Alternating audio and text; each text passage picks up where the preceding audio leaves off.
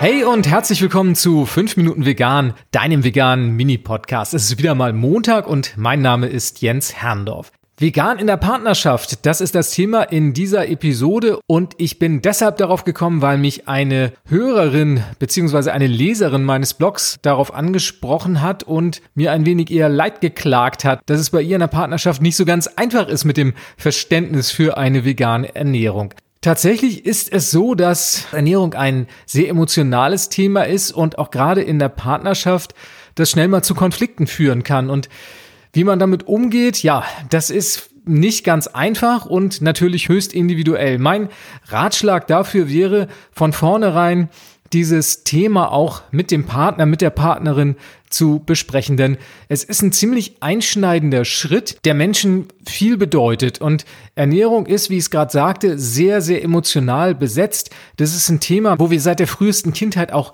geprägt werden. Da gibt's ganz viele emotionale Bindungen, die uns schon aus dem Elternhaus mitgegeben werden. Ernährung ist ja nicht nur die Tatsache, dass man sich mit Nährstoffen versorgt, sondern da schwingen ganz viele andere Dinge mit rein. Das ist ein soziales Thema, das hat ganz viel mit Gewohnheiten zu tun, das hat ganz viel damit zu tun, wie man aufgewachsen ist. Und deshalb erfordert das eine ganz besondere Sensibilität. Wenn du Glück hast, ist es so, dass dein Partner, deine Partnerin sofort mitzieht, wenn du dich mit diesem Thema beschäftigst und es ansprichst, aber vielleicht ist es doch eher erforderlich, dass man dann ein paar Brücken baut, also dass man sich vielleicht erstmal überhaupt über dieses Thema austauscht, dass man ins Gespräch miteinander kommt.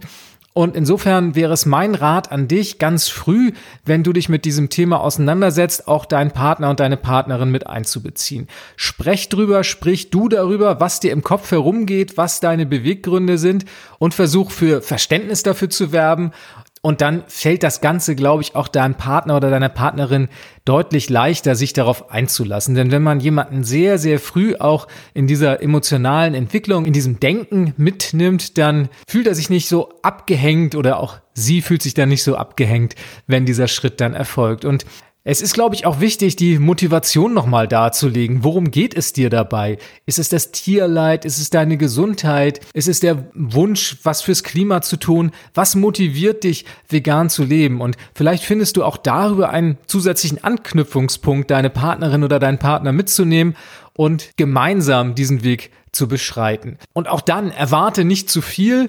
Natürlich ist es ein großes Glück, wenn ihr beide an einem Strang zieht, wenn beide sagen, wow, vegane Ernährung ist das, worauf wir uns jetzt mal einlassen wollen, dieses Experiment mal gemeinsam zu starten. Das ist ein großes Glück, wenn es so klappt. Wenn nicht, dann sollte man versuchen, Kompromisse zu finden. Und das muss ja nicht unbedingt immer so schwierig sein, denn es kann ja damit anfangen, dass man sich auf einen gemeinsamen veganen Tag einigt oder ein gemeinsames veganes Gericht am Wochenende oder überhaupt auch einfach mal sagt, so lass uns mal gucken, wir schaffen uns mal ein Kochbuch an, gucken uns das gemeinsam mal an und versuchen mal zusammen da einen Zugang zu, zu finden. Und ich denke, das Wichtigste ist, dass man das dogmatische Denken beiseite stellen muss und dass man einfach entspannt an die Sache rangeht und gemeinsam auch eine Freude daran entwickelt und nicht mit Verboten arbeitet, sondern versucht, ja, sich gegenseitig eher Anreize zu schaffen.